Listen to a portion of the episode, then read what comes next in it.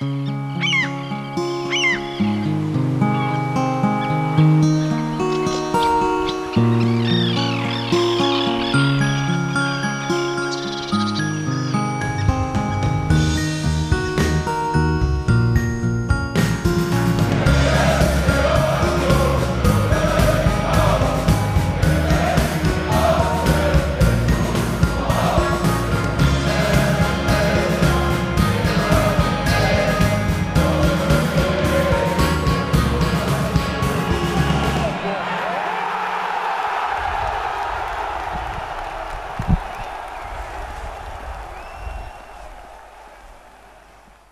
Hallo und herzlich willkommen zum Textilvergehen. Wir sprechen über das 2 zu 2 des ersten FC Union Berlin in der Männerbundesliga gegen wen denn?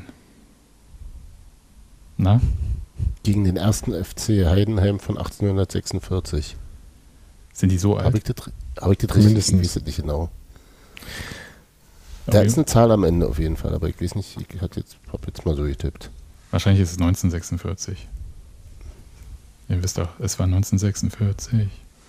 Na gut. Äh, nein. Ich bin leidend. gut, aber sprechen wir über das Spiel. Ich aber Hans Martin hat recht, 1846. 1846. Das war bestimmt auch äh, Fußlümmelei 1846 und nicht irgendwie echtes deutsches Turn. Wahrscheinlich sind die mit irgendeinem Turnsport Dingsbums naja, fusioniert dann vor zehn Jahren oder so. Wenn es mich interessieren würde, hätte ich es nachgeschlagen. Ich sag mal Hallo Nadine. Hallo. Ich grüße in den Friedrichshain Hans Martin. Hi. Hallo. Und den Flummi werfenden Daniel in Frankfurt. Hallo. Hallo. Lasst uns doch mal zuerst, bevor wir in dieses hervorragende Spiel gehen, im Stadion waren Hans Martin Nadine, richtig? Richtig. Mhm.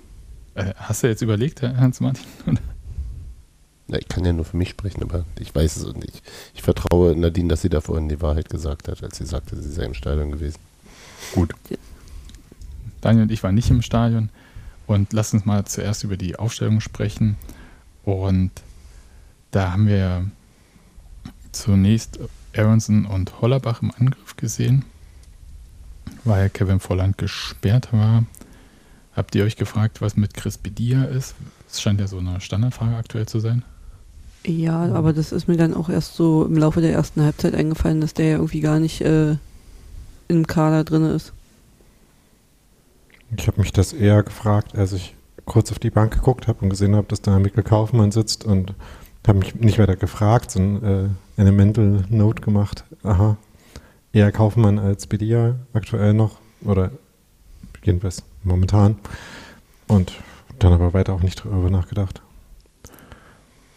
ich fand es schon ein bisschen komisch, aber ähm, sagen wir mal so, ich fand die Aufstellung auch etwas unerwartet, weil äh, Brandon Aronson, auch wenn er jetzt in, bei Entwechslungssituationen für einen eher Stürmer kam, äh, das schon eine ungewöhnliche Doppelspitze war mit dem Außenstürmer Hollerbach und dem offensiven Mittelfeldspieler Aronson, wo zumindest letzterer ja, sagen wir mal, auch eher klein und leichtgewichtig ist.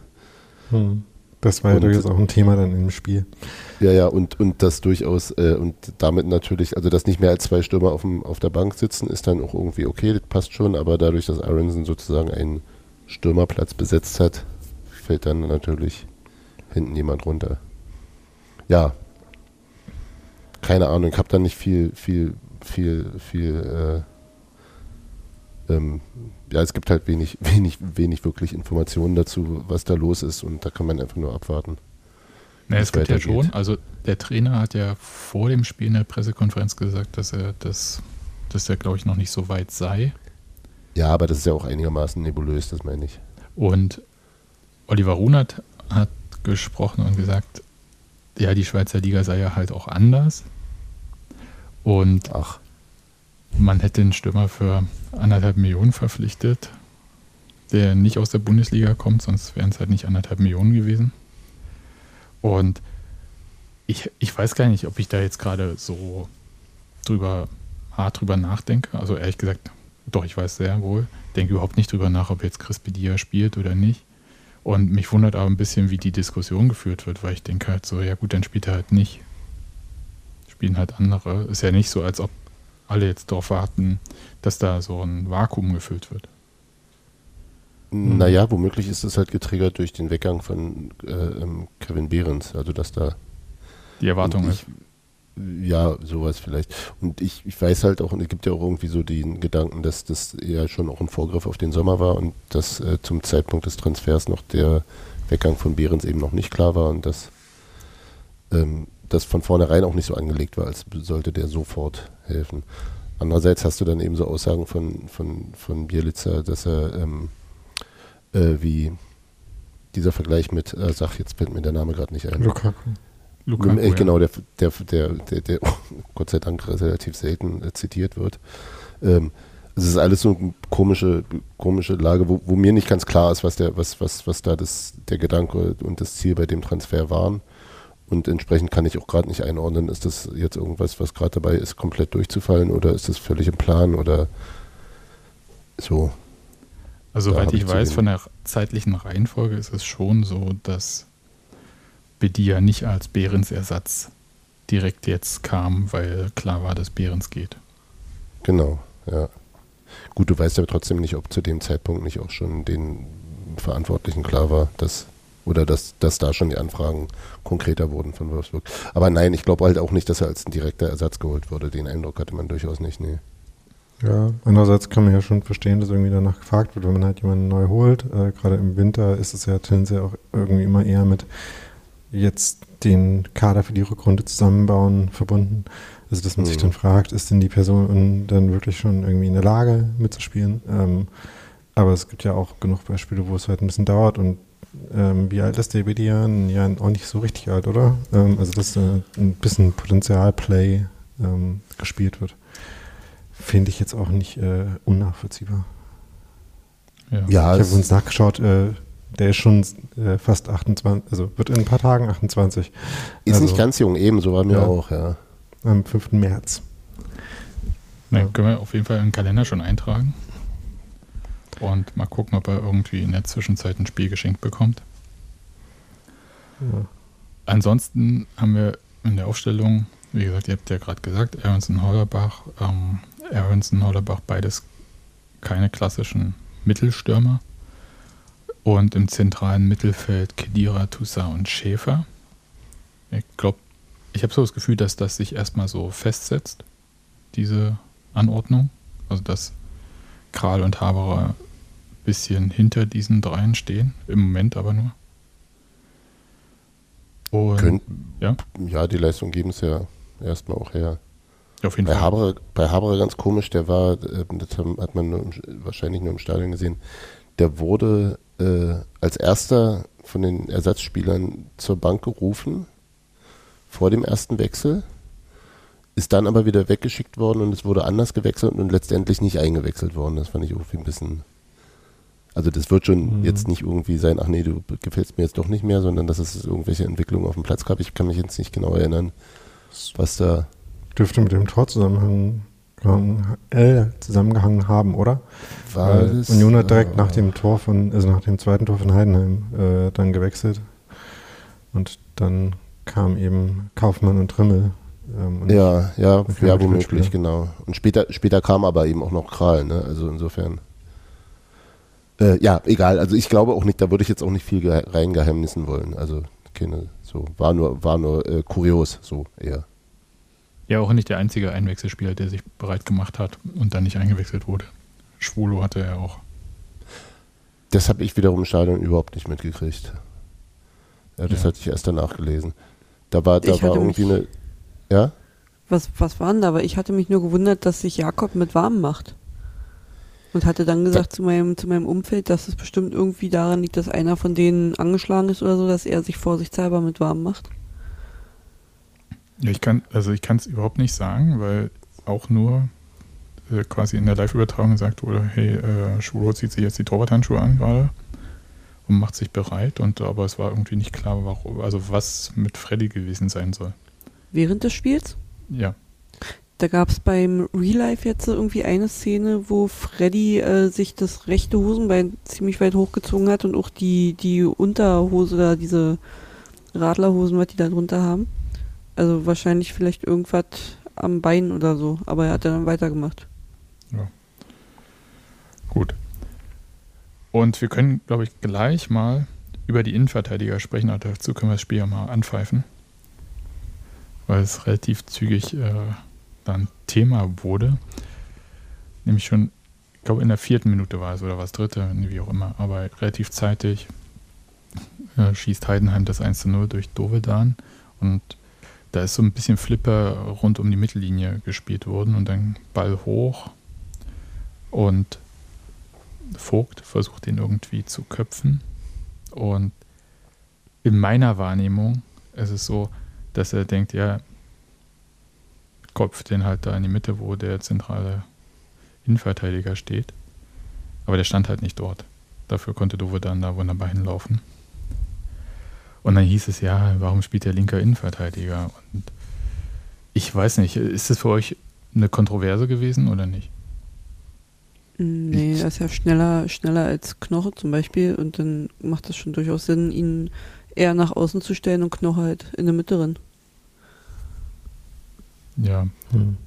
Ich habe mich schon ein bisschen gewundert bei der, bei der, ähm, also als sie sich aufgestellt haben dann auf dem Platz. Ich hatte dann eigentlich erwartet, dass Knoche auf rechts geht und Duki auf links. Äh, weil Vogt ja auch selbst sagt, dass er sich am stärksten in der zentralen Position in der in der Dreierreihe sieht. Ähm, Bielitzer spielte Aussage, dass er das in Hoffenheim häufig oder überwiegend gespielt hat, ist nicht völlig korrekt. Äh, aber er hat es in dieser Saison tatsächlich schon auch, äh, äh, insgesamt kommt er auf gleich viele Einsätze auf der Halblinken wie auf der zentralen Position. 200 Spiele als linker Innenverteidiger, hat Bielitzer gesagt.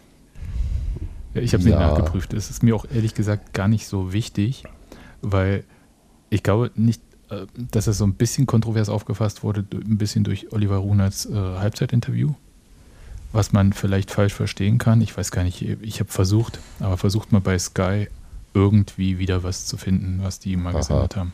Das habe ich gar nicht erst versucht. Ja, weil, weil, du schlau bist und deine Lebenszeit nicht verschwendest. ich hingegen habe eine Viertelstunde meines Lebens an Wow, heißt es ja, äh, äh, verschwendet. Und habe es nicht gefunden. Aber so wie mir das geschildert wurde, war es jetzt nicht so dramatisch, wie zum Beispiel Till Oppermann das auf Twitter dargestellt hat. Also, weiß jetzt nicht, kam jetzt nicht so rüber, aber ich kann es jetzt auch nicht sagen, ob Rune da Bielitzer kritisiert hat. Es würde mich sehr stark wundern.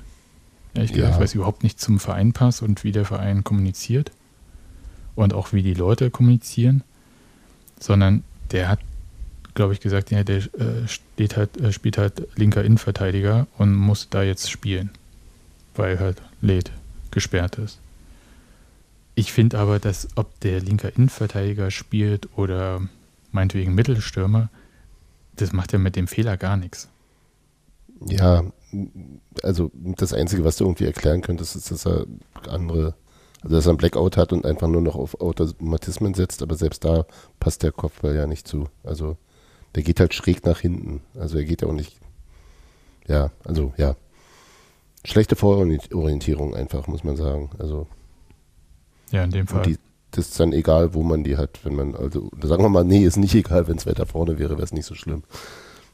Ja, aber ich fand es ein bisschen seltsam auch, weil mh, mm, ist ja normalerweise, wenn sowas passiert, ist ja, dass man den Ball zum Torwart zurückköpfen will und dann köpft man aber aus Versehen viel zu kurz und dann hat er der, oder man übersieht, dass der Stürmer da überhaupt rumrennt und hat äh, der die Chance da noch reinzulaufen.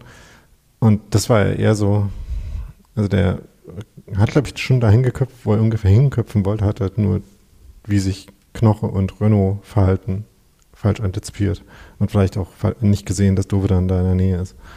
Ja, also ich fand es ein bisschen strange. Also für Renault ja. war es ganz schön weit weg. Ja.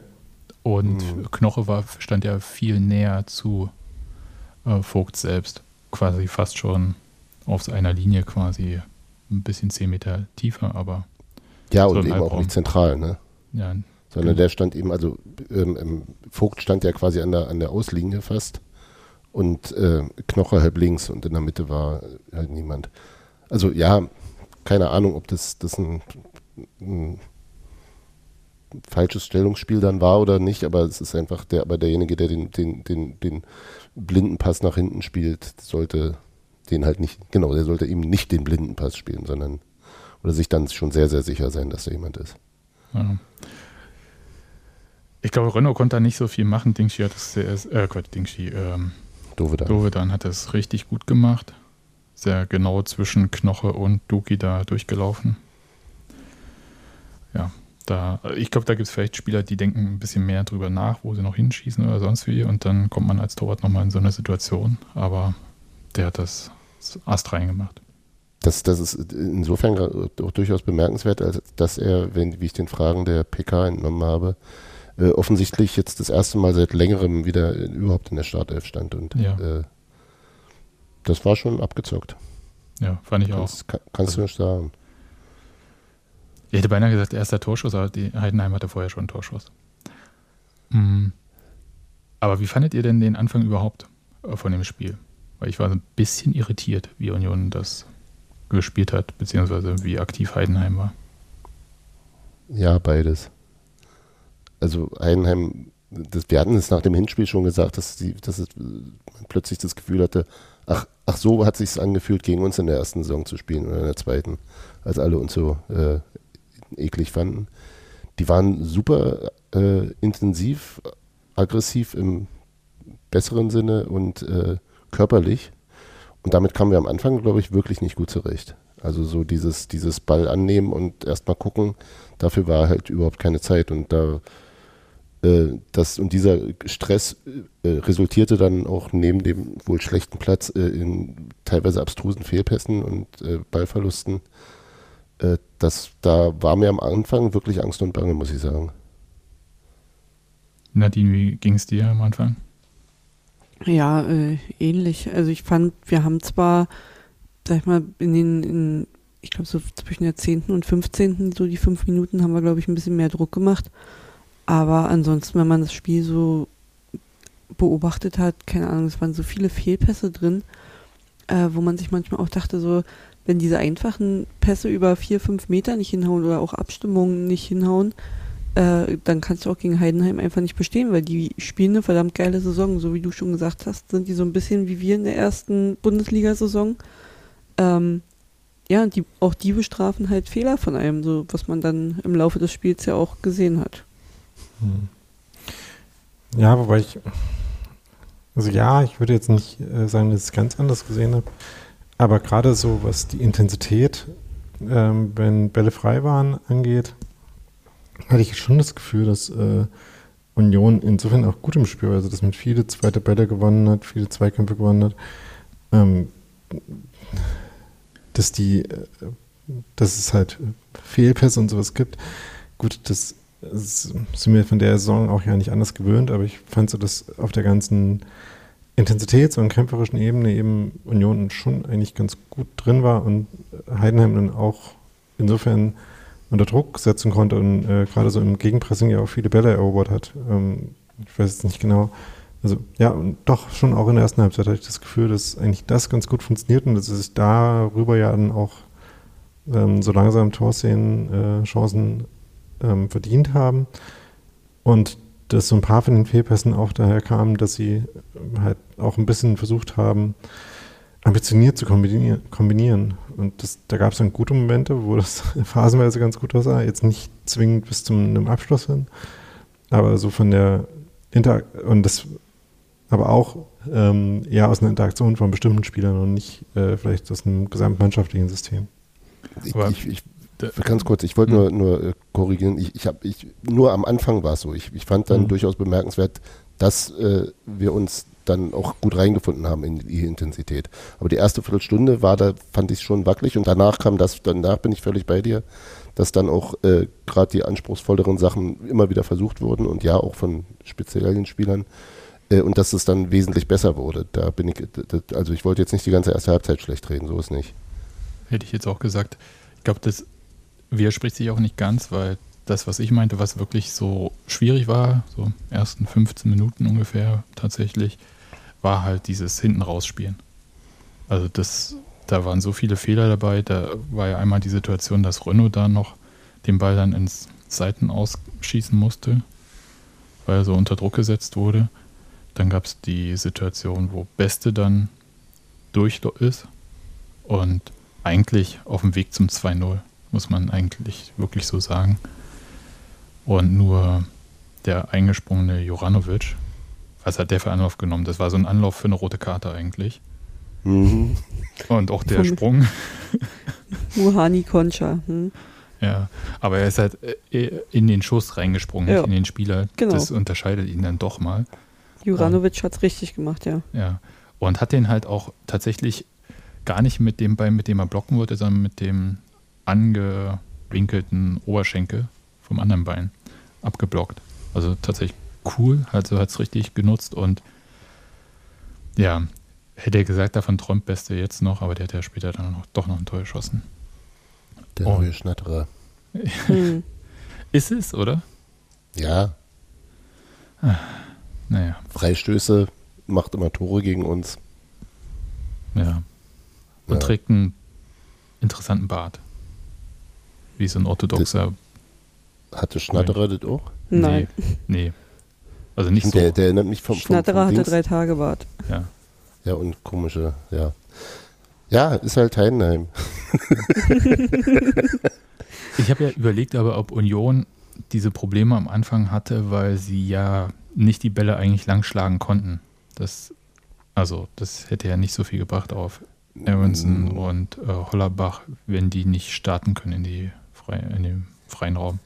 Ja, sie wurden ja trotzdem auch jetzt nicht vielleicht von Renault, aber schon auch über längere Distanzen, gerade auch äh, Hollerbach mit dem Rücken zum Tor äh, angespielt.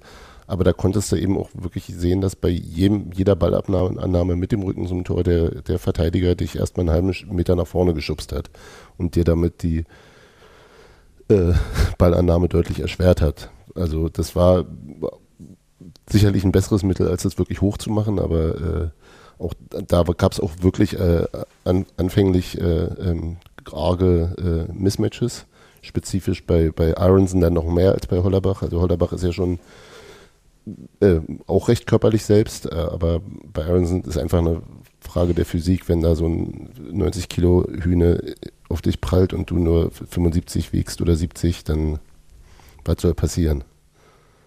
Obwohl ich eigentlich aus dem Hoffenheim-Spiel so ein bisschen für mich mitgenommen habe, dass er da besser geworden ist. Heidenheim ist dann vielleicht nochmal eine andere Hausnummer. Ja, ja. Ist quasi so die quasi die Steine der Liga, gegen die man prallt. Und wenn du das abkannst, dann kannst du auch mit allen anderen ab. Aber er fand es auch so, dass er ein bisschen ja, Mismatch drückt es ganz gut aus. Das wurde in der zweiten Halbzeit aber besser, weil er sich dann mehr hat fallen lassen und äh, ähm, da hat er dann deutlich gute Szenen gehabt, gerade auch die von Daniel angesprochenen progressiven äh, äh, und auch riskanten Dinge gemacht hat. Also das wurde, also das war einfach, also er kann ja nichts dafür, dass er leichter ist als der andere. Und wenn er sich, er hat sich sozusagen diesen Situationen dann entzogen und hat die Zweikämpfe auf andere Art geführt. Oder er geht halt auch in den Kraftraum wie die anderen. Ja, glaube ich nicht. Also nicht so. Aber das er hatte auch, also, ja, so, so, ja. Er hatte auch in der ersten Halbzeit eine gute Szene gehabt, ne? nach einer halben Stunde, wo Traoré das Abseits aufgehoben hat und er dann irgendwie den Ball nicht richtig losgeworden ist, beziehungsweise als er so einen Haken geschlagen hat, hat er den Ball im Strafraum sich einen Tick zu weit vorgelegt sodass er geklärt werden konnte. Das sah gar nicht War so das das, wo er über rechts reingezogen ja. ist? Ja, ja, ja. Das, das war ziemlich gut bis dahin und dann ja. genau einmal doch noch ein Fuß dazwischen, ja. Genau. Und das ist auch so die Phase, wo ich sage, das war ziemlich gut von Union gespielt. Ich glaube, auch das, was du meintest, ähm, Daniel, Stück für Stück sich so nach vorne orientiert, dann langsam zu Torszenen gekommen, langsam zu Torchancen gab es die Ecke Kopfball Doki, der war ja wirklich knapp. Also am Anfang habe ich das gar nicht so gesehen, wie knapp der am Tor vorbei war. Ich weiß nicht, ob ihr das im Stadion gesehen habt. Das wie ja, knapp es war nicht, nee. Aber das habe ich erst danach klar, klar gesehen. Da, da, war ich allerdings auch wirklich erstaunt, wie frei der war, weil vorher war ihm äh, Leonard Maloney zugeteilt, der stand halt die ganze Zeit nach ihm orientiert und der ist quasi einfach nur links um ihn rumgelaufen. Ja, und Also dann, auch- sta dann stand er zu Traoré, glaube ich. Ja, Und ja, ja. das ist Stichwort Mismatch. Passt auch nicht Ja. Ja. so. Ja. Dann hat äh, Schäfer mal aus der Entfernung abgezogen. Der überhaupt eine ganz, also insgesamt ein fantastisches Spiel gemacht hat, aber der auch in der schwierigen Phase am Anfang, der war der Einzige, der, glaube ich, von vornherein, von der ersten Minute an mit diesem körperlichen Spiel total gut konnte. Das Also kann war er wie, immer, so ein, ne? wie so ein Fisch im Wasser. Also der ist, hat, sich, hat sich grinsend in jeden Zweikampf geworfen und äh, dass es eine Freude war. Und hat ja trotzdem die Bälle klug verteilt und äh, ähm, ja, also war, war ein wirklich sehr, sehr gutes Spiel von ihm. Ja, Schäfi macht einfach Bock. Ja, ach, ja, sowieso. Spielen und zerstören. Ich finde, das passt einfach bei ihm. Ja, Und eins ist mal mehr und mal das andere. Aber auf jeden Fall sieht er immer sympathisch aus dabei. Ja. Ich weiß nicht, wie es als Gegenspieler ist, aber Kann auch keiner Fliege was zuleide tun. nee, auf keinen Fall. ja, aber dann ähm, gab es ja doch die Tore und zwar relativ zügig hintereinander. Und sagt mir mal kurz, wie ihr das im Stadion gesehen habt, dieses Tor von Großens. Nadi, So du warst quasi weiter weg. genau, so quasi gar nicht. Ähm, war halt irgendwie ganz komisch, so es war so ganz viel rumgestocher und auf einmal war er halt einfach drin, beziehungsweise der Spieler ist dann abgedreht zum Jubeln. Ich so, oh, äh, Tor? Ja, okay, geil. Also es war irgendwie so, keine Ahnung, ne, aus, war ja nun wirklich an der anderen Spielfeldhälfte äh, oder anderen Spielfeldseite, also halt auch ordentlich Meter entfernt. Deswegen, ähm, ja, durch dieses ganze Rumgestocher und noch zwölf Leute dazwischen, glaube ich, war es gar nicht so einfach zu sehen. Aber im Gegensatz zu manch anderen aus meiner Bezugsgruppe habe ich zumindest beide Tore mehr oder weniger äh, erkannt auf dem Feld und war nicht gerade auf der Gassi-Runde. Ja, also es lag ja, dass das Tor gefallen ist, lag ja vor allem daran, dass zwei Heidenheimer sich gegenseitig umgerannt haben und dann äh, der, äh, wegen Kleindienst der andere in Stolpern kam, von dem dann der Ball abgeprallt ist und dann halt bei Gosens gelandet ist. War schon Abteilung Glückstor. Ja, es war, ich, ich hatte vor allem irgendwie so dieses, da liegen jetzt zwei Heidenheimer am Boden, dann stehen Duki und äh, Gosens da sehr frei. Dann hatte ich noch kurz die Befürchtung, die nehmen sich jetzt gegenseitig den Ball weg. Dann war das Ding drin und bei mir ist dann, und das ist halt scheiß VAR verseucht, äh, war so, scheiße war dann faul bei, ist jetzt irgendwas und ähm, äh, Aitekins äh, äh, Zeichen waren jetzt auch nicht so irre. Also ich habe es zumindest, oder habe ich vielleicht verpasst in dem Moment, dass es angezeigt hat, dass es Tor war. Also bei mir hat's, ich habe erstmal wirklich gewartet, dass jetzt äh, noch irgendwas kommt, aber schien nicht zu sein und habe dann leider nur mich verzögert gefreut. Ich weiß gar nicht, äh, Glückstor, Kacktor, also aus Heidenheimer Sicht sicher Kacktor. Ja, aber musste halt auch da sein. Und wie, wie Und gut war der? Außenriss. Ja, eben. Den musst, du, den musst du mit dem Außenriss erstmal so machen in dem Moment und musst erstmal einen Überblick haben und wissen, wo das Tor steht. Ich wäre einfach umgefallen, weil ich hätte erstmal nicht gewusst, drei Leute am was ist jetzt gelegen. mein Standbein. Weil der sah ja aus, als ob er mit rechts schießt und dann muss er ja dann mit rechts stehen bleiben und hat mit links geschossen und dann diesen Außenriss. Das sah schon irre aus. Ja, er hat, er hat auch den Moment äh, für den Fußwechsel eigentlich genutzt, um äh, Danilo noch vorbeiziehen zu lassen. Also ich habe es mir gerade nochmal so angeguckt und Danilo kreuzt da den Weg bei ihm so ein bisschen und Gosens irgendwie hüppelt da nochmal rum, springt aufs rechte Bein und dreht ihn dann irgendwie mit links rein. Also muss man so erstmal machen. Das, das ist auch, und ich meine es wirklich sehr positiv, es ist so ein Körperklaus manchmal. Gosens? ja, Ja, das Nein. hat er jetzt in dem einen Podcast, wo er zu Gast war, äh, hat er ja auch so gesagt, dass er eher über die Mentalität kommt als über das fußballerische Können. Also ich glaube, die Szene belegt es vielleicht nicht so ganz, weil den musst du so halt erstmal machen, auch wenn Ja, er da das so rumhampelt. Aber, Aber er es hat ja auch geht wieder auch um seine Szene. Geistesgegenwart. ja. Ja, und er hatte ja auch wieder seine Szene gehabt, wo äh, Juranovic, glaube ich, den Ball da so reinflankt und er wieder reinspringt. auf die Ah, da, da klassische habe ich mich so Robin gefreut. Da habe ich wieder meine Checkliste gemacht. Ja, eingesprungen nach Gosens, Unionsspiel, Bundesliga, alles klar. Ja. Es war leider abseits, aber ansonsten hätte man sich da auch drüber geärgert, dass der nicht drin war, weil das war schon eine gute Chance. Das ist richtig. Eingesprungener Gosens ist das neue Tuschekreisel, ne? Ja, auf jeden Fall. Den gab es ja später in einem komplett anderem Zusammenhang. Ähm, was dann dazu führt, dass er gegen Dortmund nicht dabei sein wird. Ja. Als er so eine, äh, ja, auch eine, so eine Art Sprunggrätsche angesetzt hat, wo die, glaube ich, da wusste er auch schon beim Los, Loslegen, dass es gelb wird und dann, äh, aber eben einen Gegenangriff verhindert und ja. Gut, äh, und gegen Heroisch. Dortmund, gegen Dortmund dann halt nicht dabei. Aber wichtige Frage, wusstet ihr, dass Robin Gosens mit zweiten Vornamen Everardus heißt? Ja. Das habe ich auch erst jetzt erfahren. Was macht das mit euch? Das ist der holländische Einfluss, ne? Das, ich habe nachgeschaut. Also. Die haben doch so komische, Lu- Luis van Gaal hat doch auch so einen komischen, fünf, noch weitere Vornamen, fünften. die, die sich alle so anhören wie Erasmus von Rotterdam. Also es ist auf jeden Fall latinisiert von Everard. Ja, also es ist schon so ein lateinischer Ja. Name. Und, und ich bin gestolpert und zwar bei bedeutungvornamen.de und das ist bestimmt hart recherchiert und bestimmt wahr. Da Ja, steht ein ist auch ganz Spitzname. wenig Werbung auf der Seite, oder? Bestimmt und das ist überhaupt nicht irgendwie SEO verseucht. Da steht ein Spitzname für Everardus ist Uli. Und das da hab ich gedacht, was? Das glaube ich nicht. Aber es steht im Internet, es ist wahr.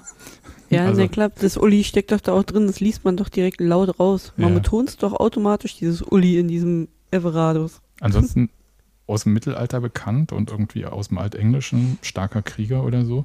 Aber ähm, könnte auf Deutsch dann auch abgeleitet Eberhard sein. Das finde ich total schön. Dann doch vielleicht lieber Everardus als Eberhard. Robin Der wird doch Eberhard hart. Und dann habe ich noch hier auf igenea.com, das muss auch bestimmt alles, das stimmt alles, was ich jetzt hier vorlese. Der Name hat französische und deutsche Wurzeln, wird von vielen Menschen auf der ganzen Welt getragen. Niemand. Das stimmt überhaupt nicht, bestimmt nicht. Und dann, er ist eine Kombination aus ever oder w aus altfranzösisch und hart und bedeutet daher meistens hart oder immer hart. Nein,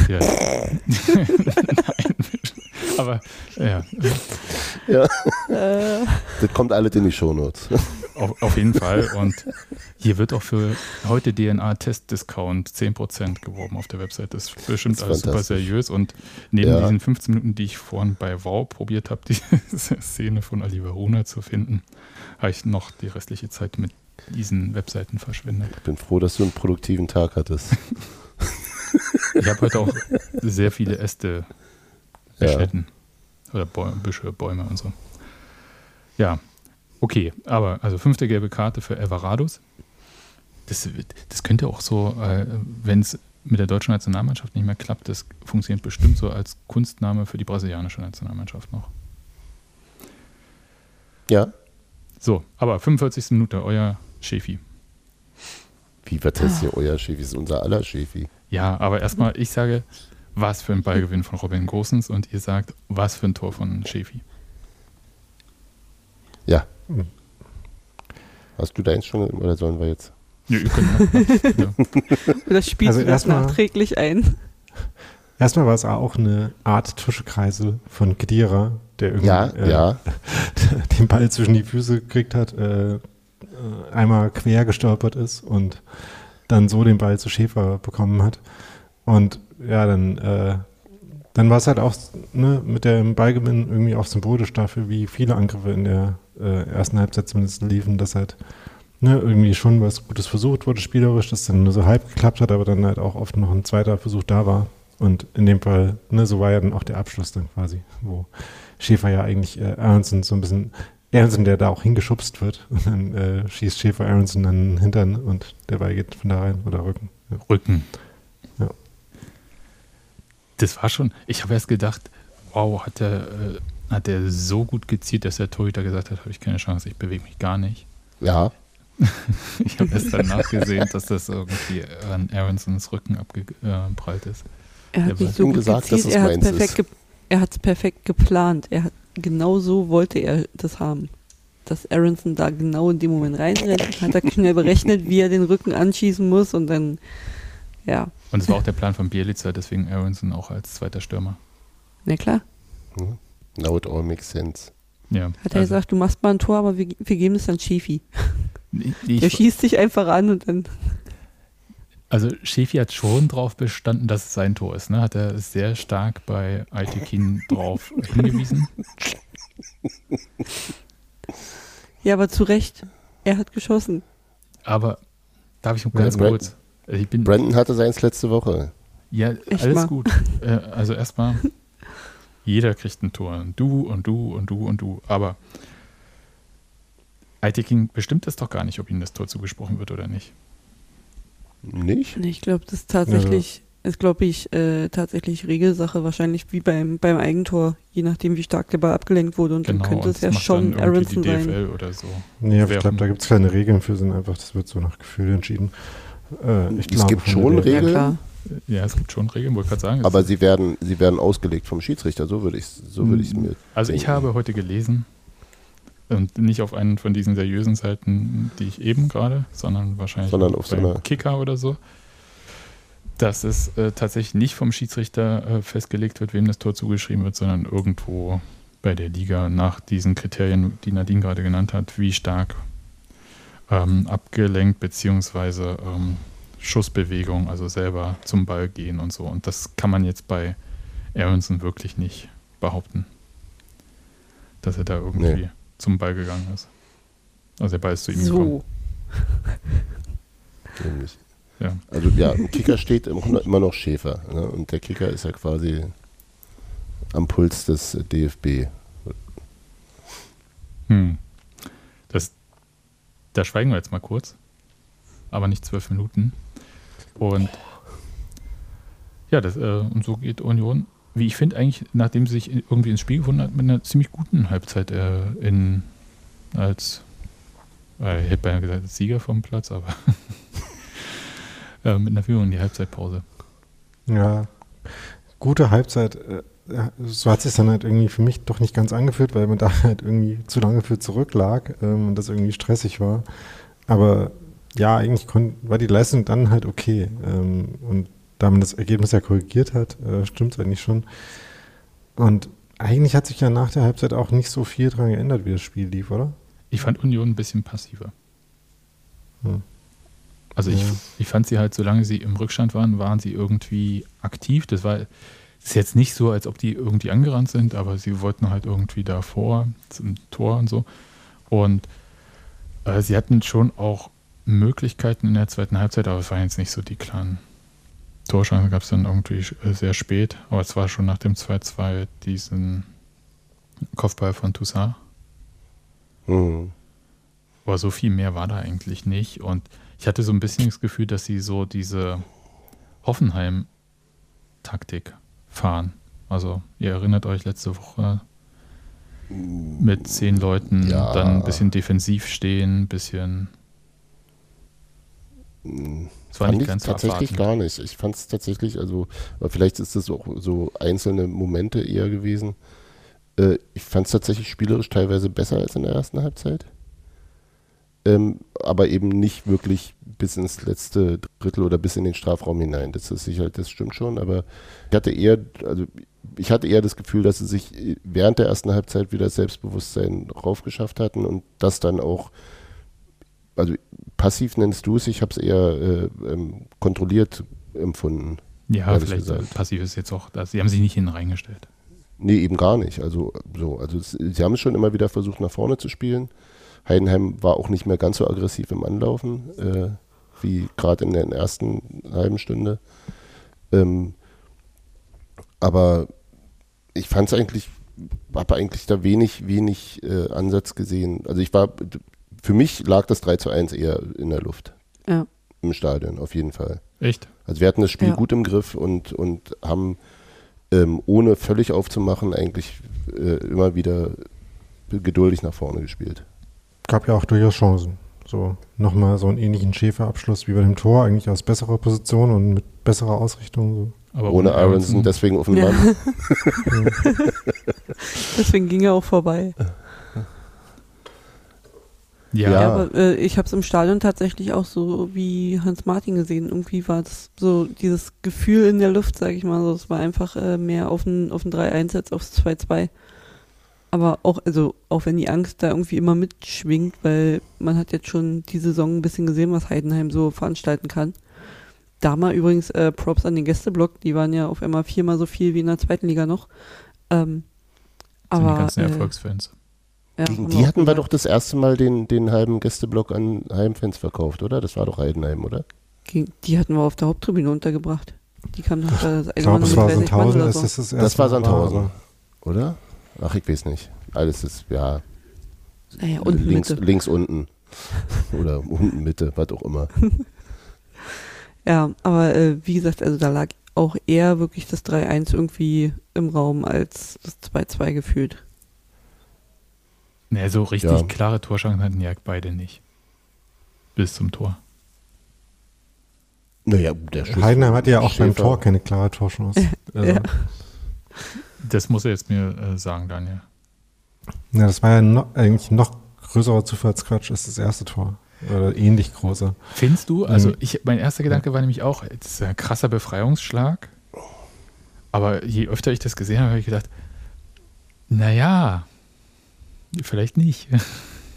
Also vielleicht äh, wissen die, wo die hinlaufen, verstehst du? Also so, es gibt ja auch Mannschaften, die so einen Offensivplan haben.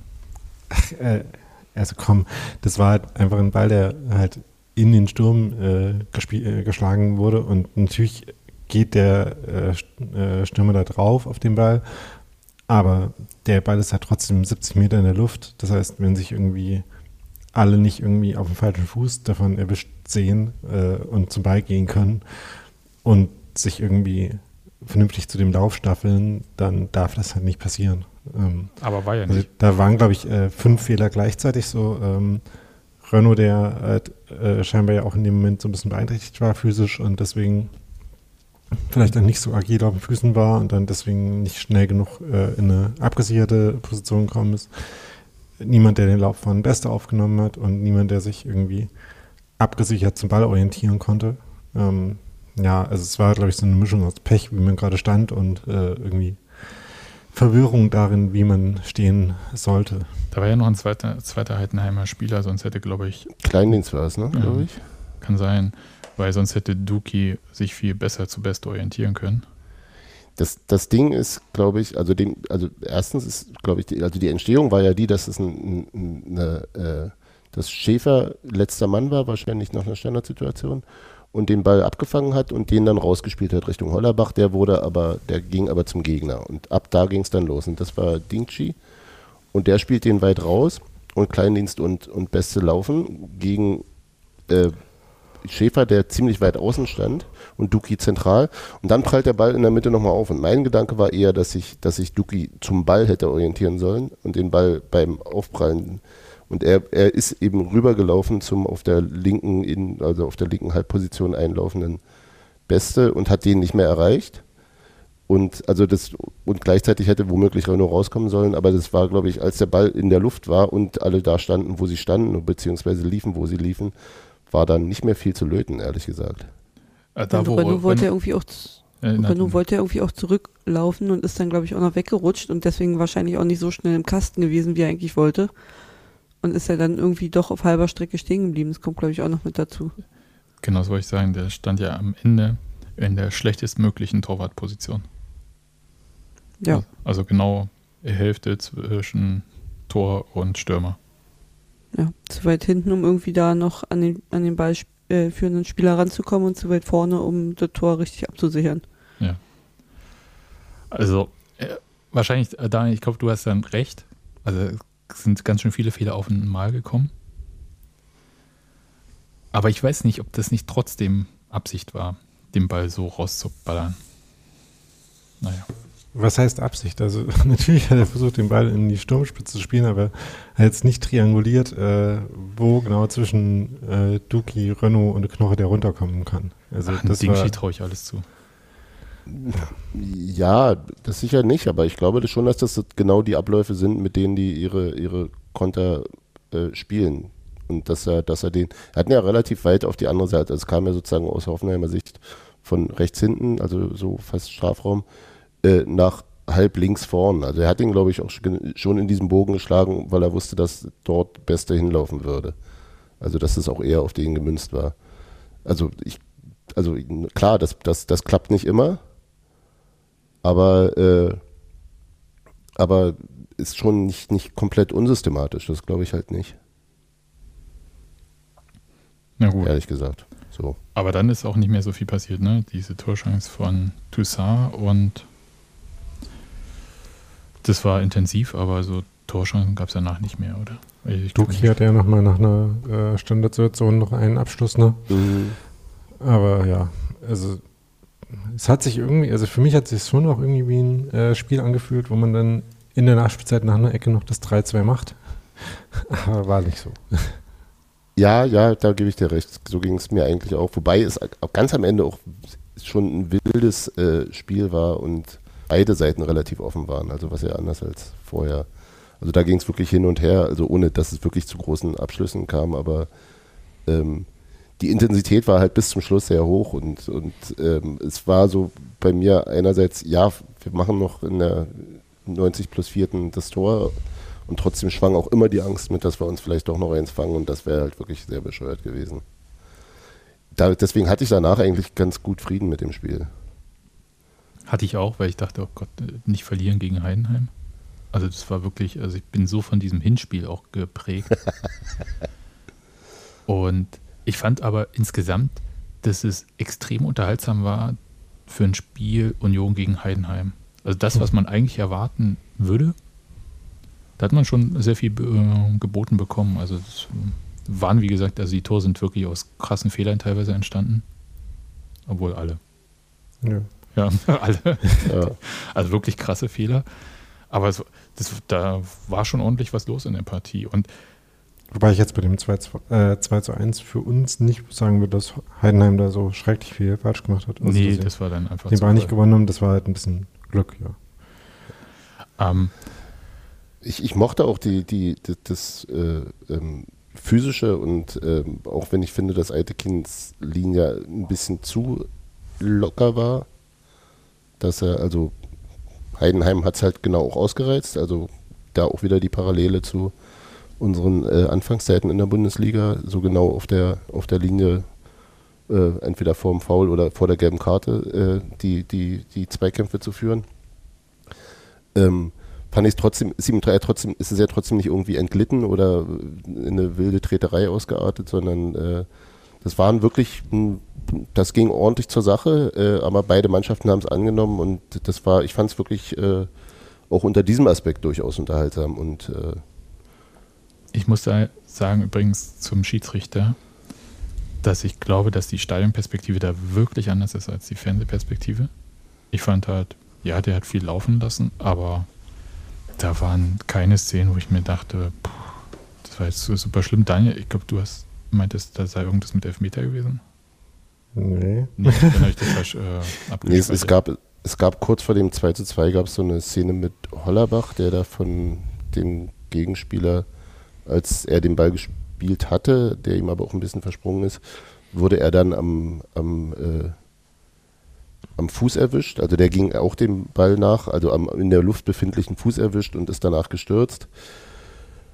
Das ist sicherlich ein Kanelver gewesen und den hat er sofort weggewunken. Also hat klar signalisiert, dass er es gesehen hat und äh, ähm, weiß ich nicht, den, den, kann man wahrscheinlich geben, aber insgesamt, wenn ich mir die Linie anschaue, dass halt wirklich viel hat durchgehen lassen, speziell auch so dieses wirklich ausgeprägte äh, bei der, beim ersten Kontakt erstmal mit dem Arm so ein bisschen schubsen passt es vielleicht auch, weiß ich nicht, äh, die, die andere Geschichte mit Juranovic, als, als äh, der diesen Schuss abgibt, der dann abgefälscht wird, sehr deutlich abgefälscht wird, wenn man in der Schussachse mhm. steht, wie ich wie ich tat.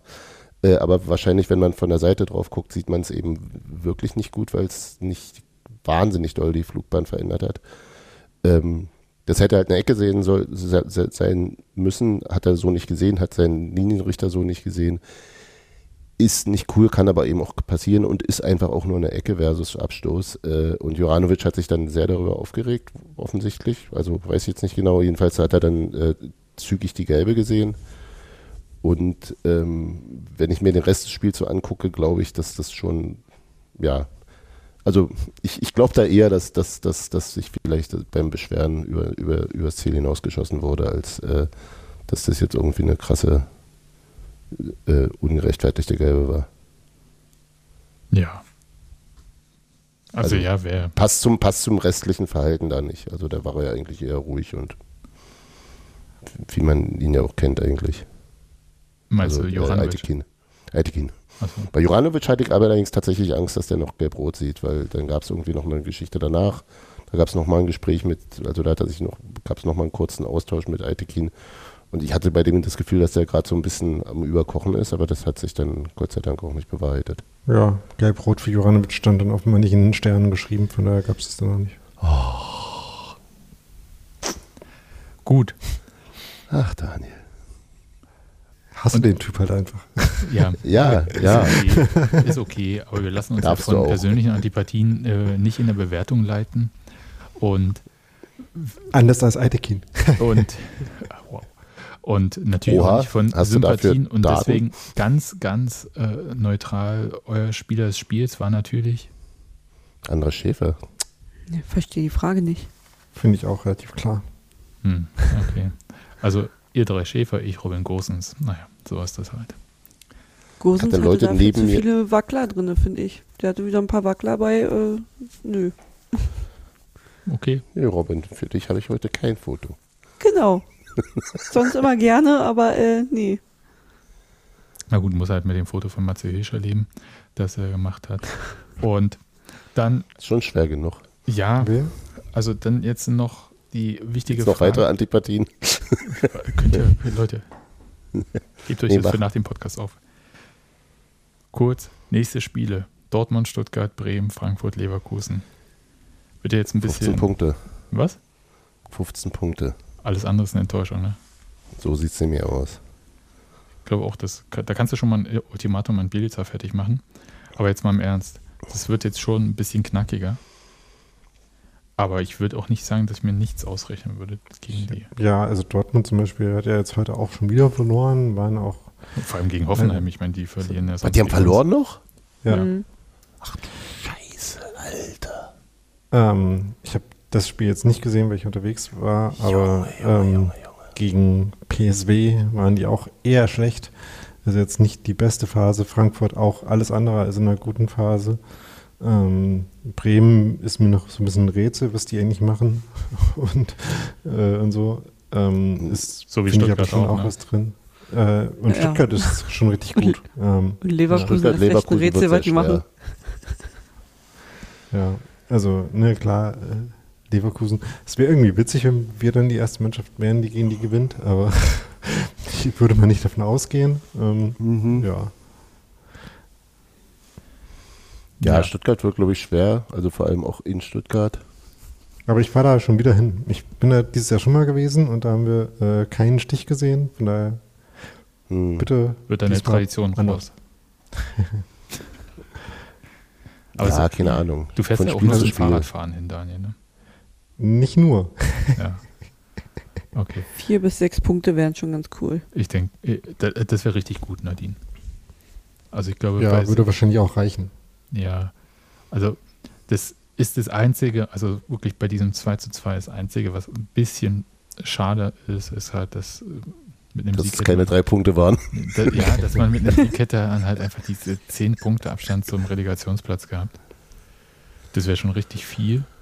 Aber ich finde auch 8 Punkte sind so, dass man nicht mit Existenzängsten jetzt in jedes Spiel reingeht. Also nicht mit dieser Panik. Und ich finde auch, so wie die Mannschaft zum Beispiel nach, dieser, nach diesem Rückstand dann aufgetreten ist, merkt man halt, dass das in den Köpfen nicht mehr so die große Rolle spielt, dieses, oh mein Gott, wir müssen dieses Spiel gewinnen, um, wir liegen zurück, oh scheiße, nicht schon wieder und so. Ja. Dieses.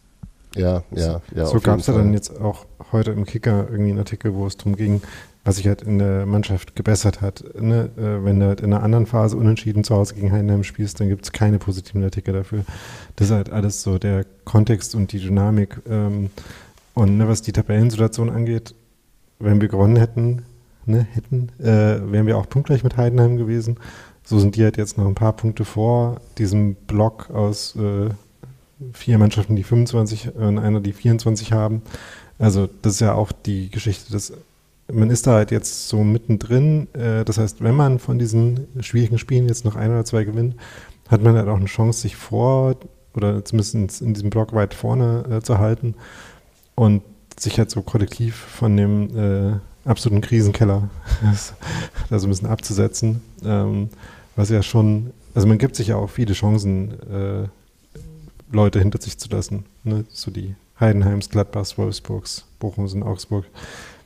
Heidenheim man muss die ja nicht alle, man muss ja nicht vor den allen liegen, aber wenn man vor ein oder zwei davon liegt, reicht es ja dann schon. Und da bin ich eigentlich jetzt schon auch relativ optimistisch, weil ich zwar nicht begeistert bin von dem Fußball, den wir gerade spielen, aber schon das Gefühl habe, äh, damit wird man halt noch ein, zwei Spiele gewinnen dieses Jahr. Für die Bundesliga reicht's. Ja, ich, also die Bundesliga ist ja auch nicht immer so schlecht, wie sie manchmal gemacht wird, spielerisch. Gerade dieses Jahr gibt es ja auch Lichtblicke. Ähm, Zwei. Aber, ja, keine Ahnung. Ähm, mhm. Aber äh, wie gesagt, äh, ich sehe da durchaus Potenzial und ne, wie gesagt, auch so ein Spiel wie Bremen ist jetzt auch keins, wo ich jetzt gar nicht glauben würde, dass das nichts werden kann. Äh, Bremen ist auch zu Hause, ne? Ja. Ja. Genau, Frankfurt haben wir auswärts. Wir haben Dortmund zu Hause, Bremen zu Hause und Leverkusen, oder? Ja. Ähm, ja. Ja, ja ich, ich, vielleicht auch 15 ich, Punkte. Ich denke halt, ich denke halt, dass äh, also gerade gerade also einer der Gründe, warum das vielleicht auch positiv über dieses Spiel gespielt äh, geschrieben wurde, war eben dieser der frühe Rückstand, der äh, nicht lange beeindruckt hat und das wäre eben genau in einer anderen Phase, glaube ich, auch anders ausgegangen. Äh, und mhm. das ist das ist für mich das ist für mich der Punkt, den ich mitnehme, der, der dass die Mannschaft eben dieses Selbstverständnis wieder hat, äh, dass da noch was geht und dass sie, dass sie einfach ruhig ihren Scheiß weitermachen muss und äh, dann funktioniert das schon. Da sind, da sind einfach wieder die ein paar von den äh, Elementen da, die uns halt auch stark gemacht haben in, in den vergangenen Saisons und in den ja. besseren Zeiten. Und die und, vertrauen äh, sich wieder gegenseitig und rennen nicht alle wie in der F-Jugend alle zusammen zum Ball. Das ja, stimmt. Das stimmt. Das stimmt, Nadine, ja, hast du recht. Und nicht diese komischen Heldengeschichten, um zu kompensieren, dass gerade nicht viel läuft. Also so, woher ja. ja auch einige der Platzverweise rührten, wo mhm. dann einer irgendwie alles retten will und völlig drüber ist. Und äh, das wirkt irgendwie wieder deutlich ausgewogener und in sich ruhender. Aber was mir aufgefallen ist in, zu dem Punkt, ähm, die warten nicht mehr geschlossen in der Halbzeitpause auf alle auf der Mannschaft, sondern gehen einfach runter in der Kabine, ne? Ist mir weder das, eine damals noch das andere jetzt aufgefallen. Ja, doch vorher haben sich immer draußen gesammelt äh, an der Trainerbank sozusagen und sind dann geschlossene Kabine gegangen, machen sie jetzt gerade irgendwie nicht. Nee, vielleicht war es vorher so eine Regel, Nadine, ich weiß ja nicht. Beim Fußball gibt es ja komische Regeln, aber ja. wer zuerst in die Kabine kommt, muss für alle die Flaschen bereit machen oder so. Es gab ja auch mal so eine Phase, wo sie, bevor sie in die Kabine sind, immer noch so ein, äh, eine Schlussaktivierung oder wie auch immer man das nennt. Nee, bevor sie rausgekommen sind. Das hatten sie, als sie rausgekommen sind. Als sie rausgekommen sind nach der Pause. Das war diese Phase, ja. als Union immer so ein bisschen Schlaf mit sich in die zweite mhm. Halbzeit gekommen ist und die dann erstmal ein paar Sprints noch gemacht haben, bevor sie ja. vor dem Anpfiff. Stimmt, wie komme ich gerade drauf, dass es andersrum war? Ja, damit sie fit in der Kabine sind. Richtig Jeder noch einen Espresso-Shot und dann geht's los. so, Hans-Martin, du wolltest unbedingt über die DFL-Entscheidung sprechen. Bitte, das Plenum ist deins. Wir hatten ein geschmücktes Capo-Podest. Ja, ja, das war Ten sehr hübsch. Tennisbälle so äh, auf einer Schnur, sehr schön. Ja. ja. Ich habe mich gefragt, ob die jetzt da immer hängen, so als stille, Wie so stilles Signal. Hier, so, man, man kann ja mal, also hier das die Beule an meiner rechten, unter meiner rechten Jackenseite ist nicht aus Zufall da, sondern ja, gut, dass wir rechts, ja. sondern es ist wirklich eine Magnum. Ähm, nein, es gab halt, äh, äh, also erstens gab es die Entscheidung, wie ihr alle mitbekommen habt, und äh, da ja die Proteste ausführlich besprochen wurden, dachte ich, kann man ja wenigstens kurz nochmal darauf eingehen, dass die DFL äh, ihr Bestreben nach einem äh, externen Investor jetzt eingestellt hat. Und das ist, das kann man sicherlich deutlich auch als ein Erfolg dieser, äh, durchaus auch historischen Erfolg dieser, dieser ähm, Fanproteste sehen. Und das ist ja erstmal sehr erfreulich, auch als, als Selbstvergewisserung äh, ähm, der, der, der Fußballfans in diesem Land, die sich für solche Dinge interessieren, dass, dass es da wirklich eben auch Möglichkeiten gibt, was zu erreichen. Ähm, und jetzt habe ich es natürlich nicht direkt im Kopf.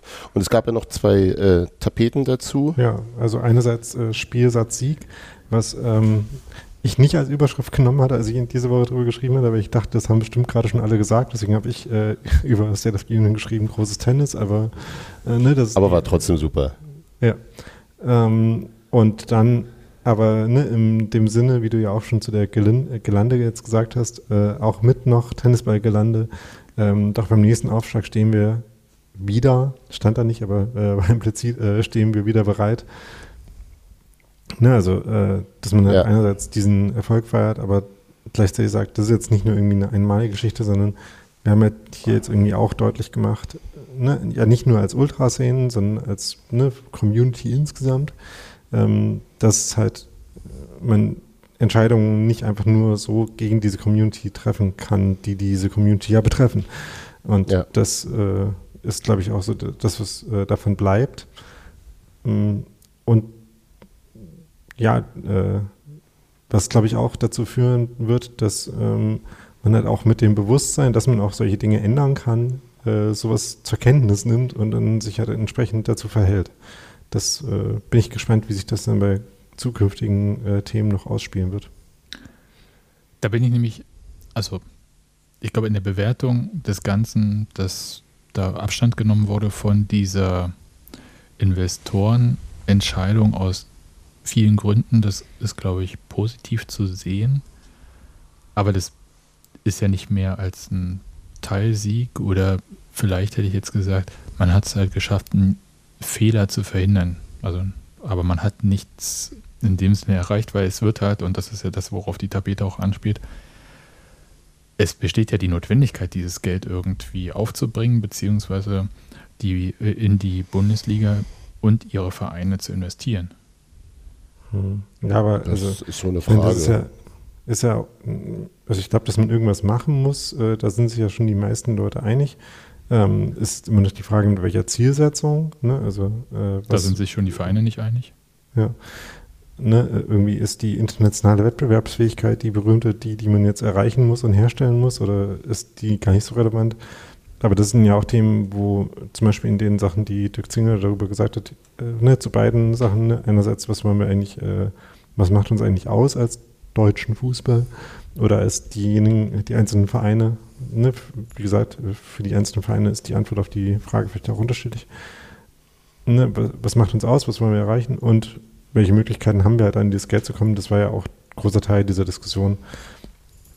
Übrigens, ähm, witzigerweise am Mittwoch, glaube ich, oder Dienstag hat äh, Max vom Rasenfunk noch ein Tribünengespräch oder ein Hintergrundgespräch zu diesem Investorendeal veröffentlicht mit zwei Finanzjournalisten, die das dann noch so eher aus der Perspektive äh, analysiert haben, dass es wahrscheinlich passieren wird. Das war dann witziges Timing. Aber auch wenn diese Folge dann von den Ereignissen wiederholt, äh, überholt wurde, würde ich trotzdem empfehlen, sich die nochmal anzuhören, weil ne, einerseits ein paar von den ähm, Beweggründen, die dazu geführt haben, das zu machen, da beleuchtet wurden, auch ein paar Sachen, von denen man hätte vermuten können, dass sie dann passieren und jetzt so nicht passieren werden, kann man sich da nochmal vor Augen führen.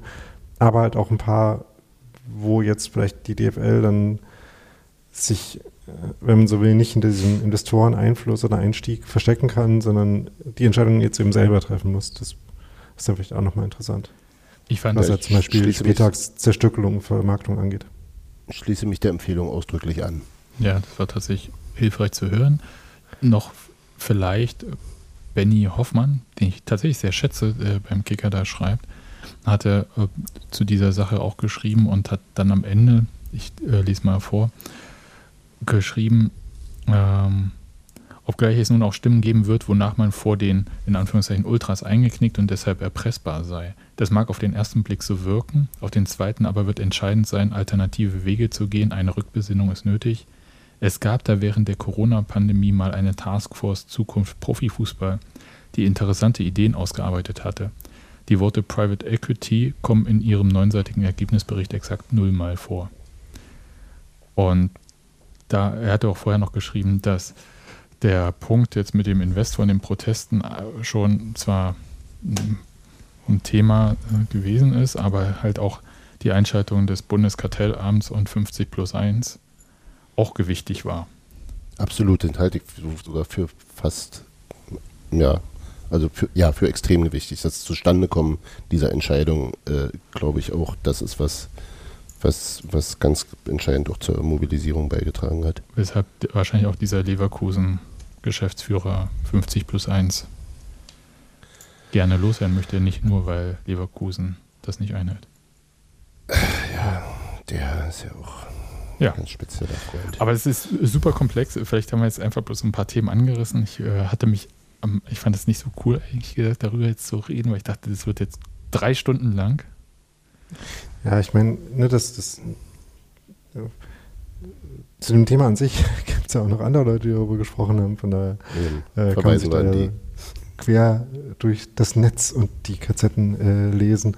Und wie gesagt, so ein paar offene Fragen werden uns ja auch noch weiterhin begleiten, deswegen müssen wir die jetzt auch nicht äh, erschöpfend behandeln, aber ne, dass man sowohl das Fazit ziehen kann, dass dieser Protest gut funktioniert hat, sowohl was die öffentliche Wirkung, als auch die irgendwie Wahrnehmung und Unterstützung in den Stadien, als auch die Formen und die relativ geringe Angreifbarkeit dieser Formen angeht, ähm, das finde ich schon spannend. Ja, und ich glaube tatsächlich, das, was du vorhin gesagt hast, also gegen die Community, hast du gesagt, ne, Daniel? Also ich glaube, äh, so einen Prozess anzustoßen ohne Fanstimmen, sei es in den Vereinen und aus diesen Vereinen, also so quasi so demokratisch, uhu, ähm, da so eine Meinungsbildung zu machen oder halt in dem Prozess, das dann halt über die DFL und dann mit meinetwegen Fanvertretern zu machen, ich glaube, das wird nicht funktionieren. Also da, die sollte man schon mitnehmen und ich glaube nicht, dass allein nur das Investorenthema das Thema für diesen Protest war. Es war halt vor allem, wie dieses Thema vorangetrieben wurde. Ja, innerhalb ja, der auf DFL. jeden Fall. Ja, da hat Aber sie hatten noch FAQs. Ja, genau. Gut. Nadine. Ja. Wie viele Tore hat Dina Orschmann heute geschossen? Fünf. Beim 6 zu 2 von Union bei, beim ersten Köln FC Köln 2. Jawohl. Und damit, und damit haben sie äh, ihre Wintervorbereitung perfekt abgeschlossen mit 5 von 5 Sieben, äh, Siegen in den Testspielen und können äh, nächste Woche wieder in die Pflichtspielsaison starten, wo ja eigentlich das äh, Ligaspiel gegen Hertha stattgefunden hätte, was aber verschoben wurde, weil Pokalspiel ansteht, Viertelfinale gegen Hertha. Ähm, wird äh, Sonntag auf der Fritz-Lech-Anlage sein, auf dem Lieblingsheimplatz unserer Frauen. Äh, Tickets gab es schon, wer keine gesichert hat, hat Pech, weil 1500 Karten einfach mal innerhalb von 24 Stunden ausverkauft. Ähm, da geht es eindeutig auch in eine richtige Richtung bei den Frauen so langsam. Wobei verkauft ja, glaube ich, das falsche Wort ist, oder? Naja, verkauft in Anführungsstrichen. Au, ja. aus. Gebucht. Gebucht. Genau. T Tickets sind aus. Genau. Ja. Hatten wir mal, haben wir nicht mehr. Genau. Für Düsseldorf. Und ich denke mal, die Möglichkeit, dass Junge. es ins Stadion verlegt wird, ist halt sehr gering, äh, weil ja am Vortag spielen wir ja zu Hause, also die Männer zu Hause gegen Dortmund. Ich denke mal, da werden die Greenkeeper sagen, hm, aber nicht auf dem Rasen. Nein, nicht, wenn der Dortmund drüber gepflügt ist, ne? Wenn ja. der doch jetzt schon so Wenn Marco Reus wieder sechsmal geflogen ist, ja. Ja, ne, also übrigens, das kann ich der nicht Der Wunder, dass unser Rasen schlecht ist, wenn, wenn Jan-Niklas Beste da wegrutscht und ein komplettes Rasen, also Grasnarbe erstmal nimmt und durch die Gegend feuert. Also. Das ist auch frech. Also das, auch das haben aber mehrere gesagt, dass der Rasen schlecht war, ne? Aber ich kann es nicht wenn mehr hören. Das ist in jedem Bundesliga. Nein, aber auch von, von allen. Ja, ich wollte gerade sagen, ich sehe gerade den Rasen in Augsburg, also da sah unser aber gut aus.